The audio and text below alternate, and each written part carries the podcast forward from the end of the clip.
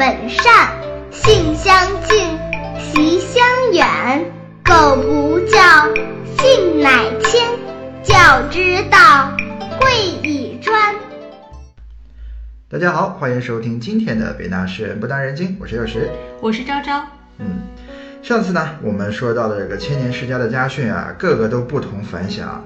那些能奠定这些家训的奠基人啊，每一个都非常的了不起。那像能写出这样家训的颜之推老先生，他又是怎么成长的呢？其实啊，因为颜氏本身是名门之后，颜氏的家风呢，其实一直都不错，所以就颜之推从非常小的时候，他的父母就会特别的善于诱导教育他呢，还有两个哥哥。他当时就跟着他的两个哥哥啊，早晚去侍奉他的双亲。用他自己的话就是说，他见父母就像朝见这个君主一样，要毕恭毕敬。他的父母啊，就一直会给他进行各种的这个古代先贤的这种四书五经的教育，会特别关心他的喜好，没事就跟他聊天，去发掘他的长处，然后会去，呃，不仅是勉励他改正缺点，更会引导他往他擅长的方向去走。因材施教，尽心尽力。但是啊，就是颜之推九岁的时候，他父亲去世了。哦，又是一个可怜孩子。哎，没错，当时也是家道中落，全家的话就一下子支离破碎了。但我们刚说了，颜之推他有两个兄长，所以他的兄长呢就长兄带父。承担起了教育他的这个作用，嗯，但是呢，他的这个兄长也可能是忙于工作，也可能就是太宠这个弟弟，因为是弟弟小嘛。对他呢，就是颜之推自己就觉得说，确实是兄长对我的这个仁爱有余，但却是不够严厉，嗯。所以虽然毕竟那时候他才九岁嘛，可能自我的管控能力还比较弱。对。但是颜之推九岁的时候就已经《周礼》《春秋》这些书，其实父母已经全都教过了，他已经都会了。这基础教育做的还是非常好。哎，对，因为哥哥的这个比较仁爱的这个宽厚的这个心之下啊，颜之推当时其实就和很多所谓的这个狐朋狗友、平庸之人。对，前面我们说啊，颜之推就是生活在当时呃南朝嘛，也就是刚刚说世家还没有被灭门之前，那时候整个世家的这些风气已经败坏到无以伦比的一个程度。对，所以当时颜之推也是受身边的这些朋友影响嘛，就变得吃喝玩乐的。对，就变得吃喝玩乐可能没有，因为家比较穷，但是就变得特别的喜欢心口信口开河，不修边幅。嗯，就是像魏晋风流哎，对，魏晋风流。嗯。但是直到他十八九岁的时候，才开始意识到说，哎，我这样是错的，就是他是自我意识到，就是再去反省，去读这些圣贤书，有智慧的人，对，自我反思，对，自我反思。但是颜之推这个时候他就已经陷入自己的无尽的后悔之中了，因为他发现，很多习惯一旦养成就改不掉了。其实颜之推后面的一生，其实都在努力的去改正自己少年时候积累的这些错误的这些问题，给自己一生带来的影响。所以他会去写颜氏家训，就是因为他自我反省，他觉得都是因为他从小的时候缺乏教育，少了这个教育的这一环，他才会说。走到了这一步，吃了那么多的苦，走了那么多的弯路，所以他就把自己的这种反省啊写下来，就希望严氏的后人可以引以为戒，不要再犯他犯过的错。嗯，是像刚刚你说的几点啊，我还蛮在意的。比如说颜值推自己觉得前面学错了很多，其实如果他不是因为有非常好的一个底子，已经是让他有一些正确的人生观和价值观，他可能根本就意识不到。对他根本就意识不到。所以我就想起来，前面我们有说过，这个《礼记》当中的学记篇对于这种事情的就有明确的阐述了。我前面再补充一下啊，就是《礼记》呢，是我们后面称它为小代《礼记》，是汉朝的时候代圣去重新把先秦时期的很多内容编好之后。成了一个《礼记》的一个文章。所以现在《礼记》里面的很多文章都是先秦时候的一些智慧的人去总结出来的一些道理。像《学记》这一篇可以说是中国最早，甚至是世界最早有关于怎么学习、怎么教书的一篇论文。所以这个里面几乎是把所有在教育当中可能面对的问题和我们应对的方法和怎么去运行整个教育体制。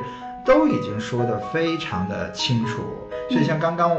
呃，沿着推自己反省自己错误之后，就会容易去堕落下去。像《礼记》里边就详细的说，像你在教育学生的时候，如果你不没有去很好的管他，错误之后再去禁止的话，这是已经根深蒂固，你再也改不掉了。如果错过了学习的机会，事后再想补救，哪怕你再吃更多的苦，也很难去完成了。所以施教者如果没有一个非常好的一个顺序和伦理和理论。来去支撑，而是东一下西一下，把这个都打乱，没有很好的教育的话，你再怎么样去刻苦，也是学不会的。像这些都是学记篇里边早都提过的，包括刚刚我们所说的因材施教。其实因材施教这个概念说起来容易，但是你怎么因材呢？我就站在这里，你能知道我是什么样的人，我有什么才吗？你不知道的。就是需要有足够的时间去接近、了解、发掘。无微不至的观察才有可能了解到。对，所以其实古代呀，对这个老师非常的尊重，像老师见了国王都不用下拜的。而我们现在对老师的尊重程度是远远不如那个时代。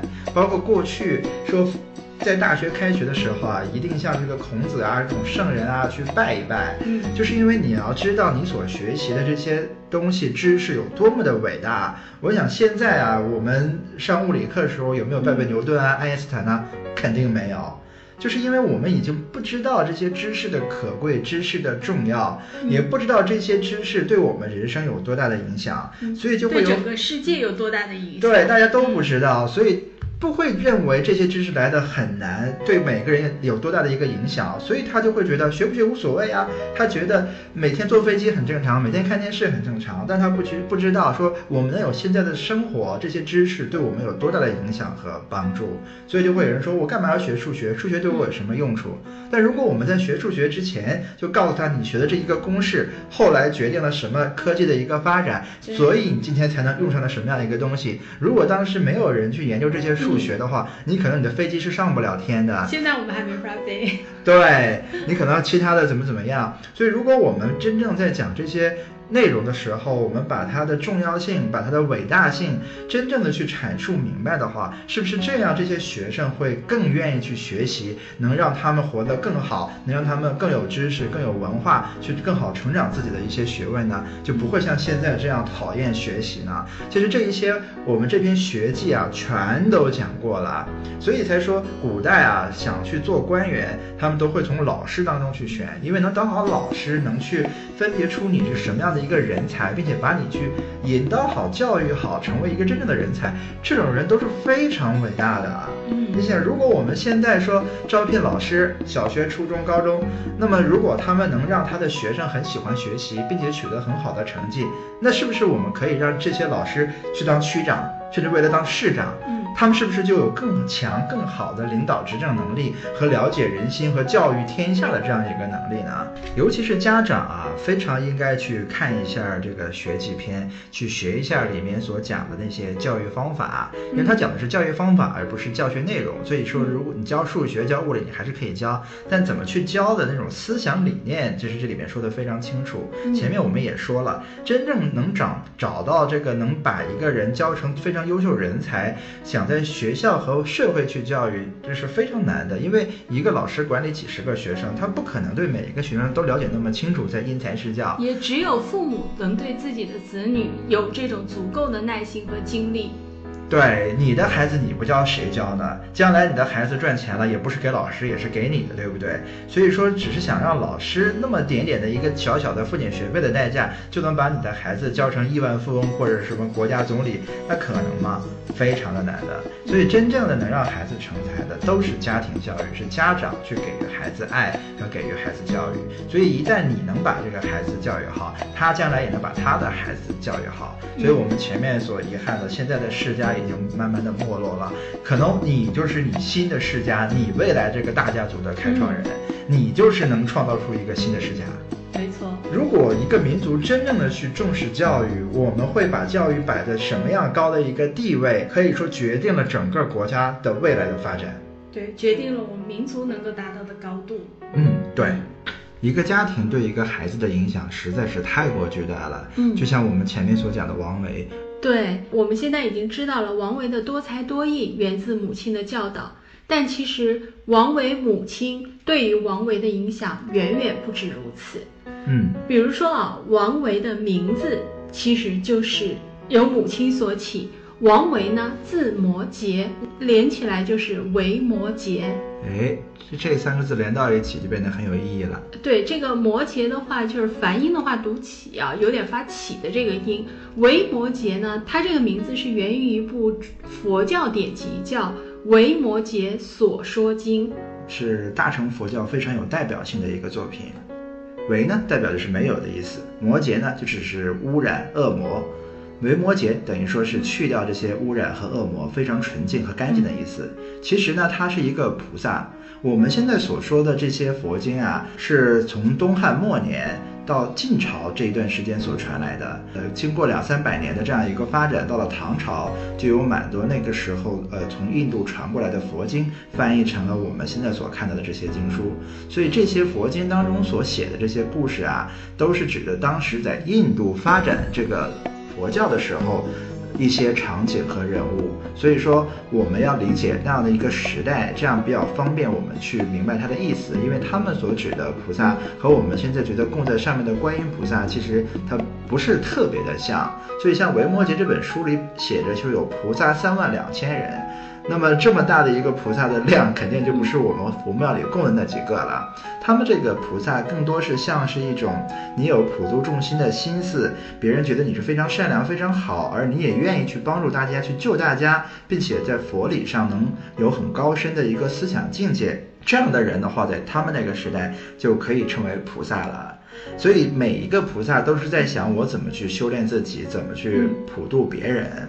每一个人的像是修炼的方法和修炼的道是怎么样的？因为最一开始有佛教的时候，就是释迦牟尼想去找到一个能解决痛苦的方法，才去创造的这样一个佛教嘛。所以菩萨们其实也都是在找这个方法，让。你能快乐一点，去寻找到这个解脱的一个方案。所以这些菩萨经常在一块儿探讨啊、聊天，就像我们现在呃科学家在互相辩论一样。有一次呢，就有一个菩萨就跑过去问维摩诘。因为维摩诘他是一个很特别的菩萨，一般我们现在觉得一个菩萨都是在寺庙里修行，然后四大皆空，哎，四大皆空，给人家普度一下，念念经什么的。而维摩诘则是一个酒色财气样样精通的这样一个人，他有一个非常大的家族，又是一个大富翁，不说是妻妾成群吧，也是差不多这样一个概念。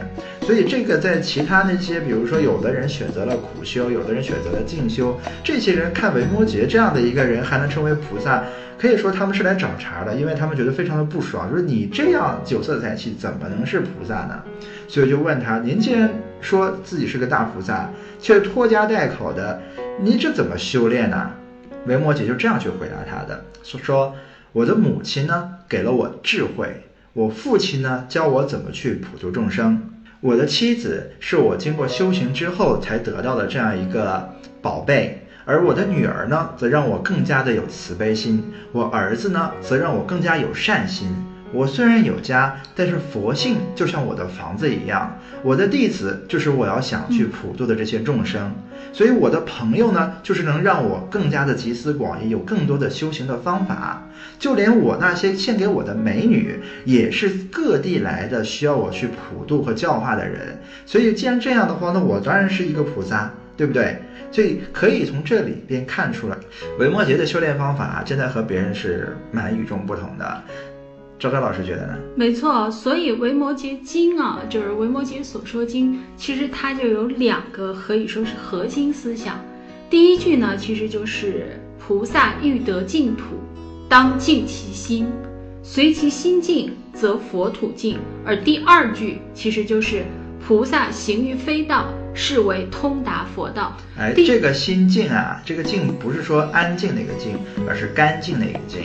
因为维摩诘他自己就是一个很好的一个例子。别人认为他在红石当中打滚是一个脏的人，而维摩诘则是把自己的心变得干净了。他到哪里，这都是一片净土。所以，并不是因为他外在的所在的地方，而是说你就是污染的人了。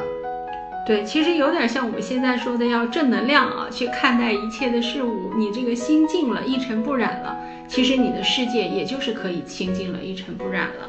而这个后面的这句说是菩萨行于非道，其实也就是指刚刚所说的这个另外这个菩萨跑去，有点像是质问他：你都没有四大皆空，你怎么就菩萨还能还在家修行的这么舒服？都是一样的道理，就是说，并不是说。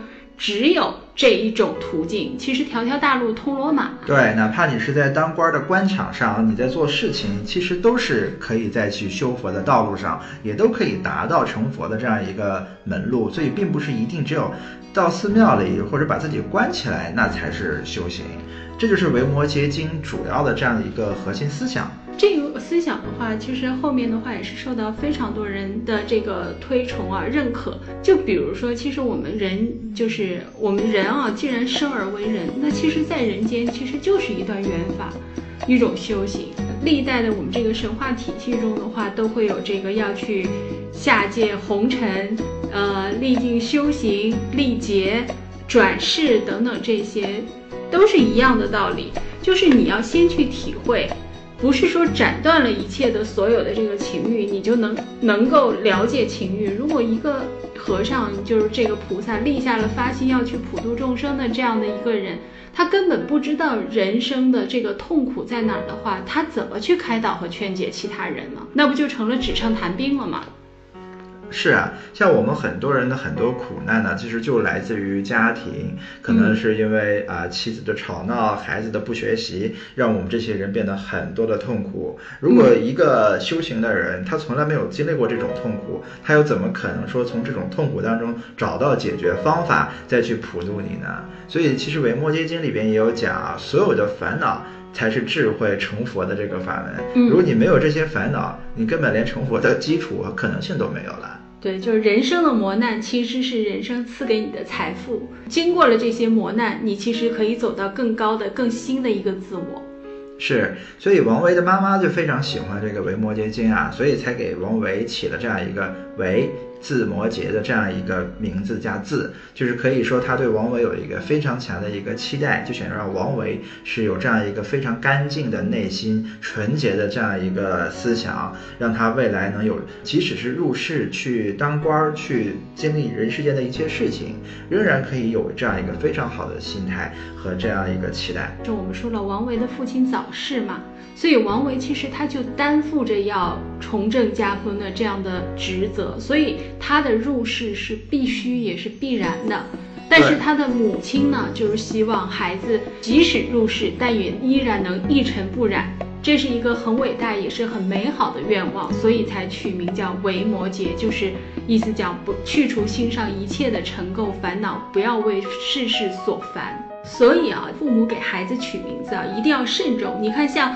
王维的父母给王维取名为维摩诘的这个出处的话，王维的话就一生做到了这个清净无垢、一尘不染，同时的话又非常的有作为。这个姓名学啊，可以说是姓名学中的最基础的理论。就是你不管是叫自己的名字的时候，还是别人叫你的名字的时候，它就时时刻刻一个好名字，它可以给这个人起到一个提醒的作用，心理暗示。哎，对，像心理暗示。所以就是在《颜氏家训》啊，咱们又说到《颜氏家训》了，《颜氏家训》里面的话就也提到了，就说。以后这个父母给孩子取名字啊，一定要慎重，最好啊别用这些乱七八糟的动物来命名，二狗子啊，哎，对对对，狗剩。比如说啊，他其实就像很多人啊，其实可能不是特别清楚，但大家都知道司马相如，但司马相如其实是后改的名字。据说在司马相如的原名呢是呃司马二狗子，哎，有点类似。据说是叫犬子的这类的一个概念啊，司马相如长大之后，一方面的话是对这个名字非常的不满意，很羞耻；另一方面呢，他非常仰慕曾经的这个名相蔺相如，所以呢，他就给自己改名字叫司马相如了。嗯，觉得比二狗子好呀。哎，对，所以颜氏家训在这里，这个颜之推他就说了。古人和今人，我们现在观念已经变了，给孩子取名一定要慎重，什么猪啊、狗啊这些东西，那都不要再叫了。对，天天叫这些名字，你其实这个人他非常难以有一个我很尊重自己的这样的一个心态。如果他自己都不尊重自己的话，那你想让他培养出一个很高尚的人格，就是非常非常难的。像我们前面也讲到了，颜氏后人的话，其实你看的名字的话，都是非常的有人文精神，非常的具有大关怀的气息，比如颜真卿啊，是啊，然后包括我们近代的颜义鲁啊、颜德兴啊，包括颜之推他自己的儿子颜思鲁啊，其实都是。名字非常的雅致，我都能想起来，如果他这个孩子不学好的话，他爸爸都可以骂你对得起你这个名字吗？哎，没错，你想想你为什么叫这个名字，你对得起他吗？然后孩子就自惭形秽的去读书了。对，骂人都能骂的比较有文艺的感觉啊。嗯，由此可见姓名对一个人有多重要呀。对呀，所以王维的这个名和字，其实也是寄托了他父母深深的期望。父母是这样期待王维可以做到一尘不染，那王维有没有做到呢？好，这个问题呢，我们下次再说。谢谢大家继续收听我们的《别拿诗人不当人精》，再见。好，再见。养不教，父之过；教不严，师之惰。子不学，非所宜；幼不学，老何为？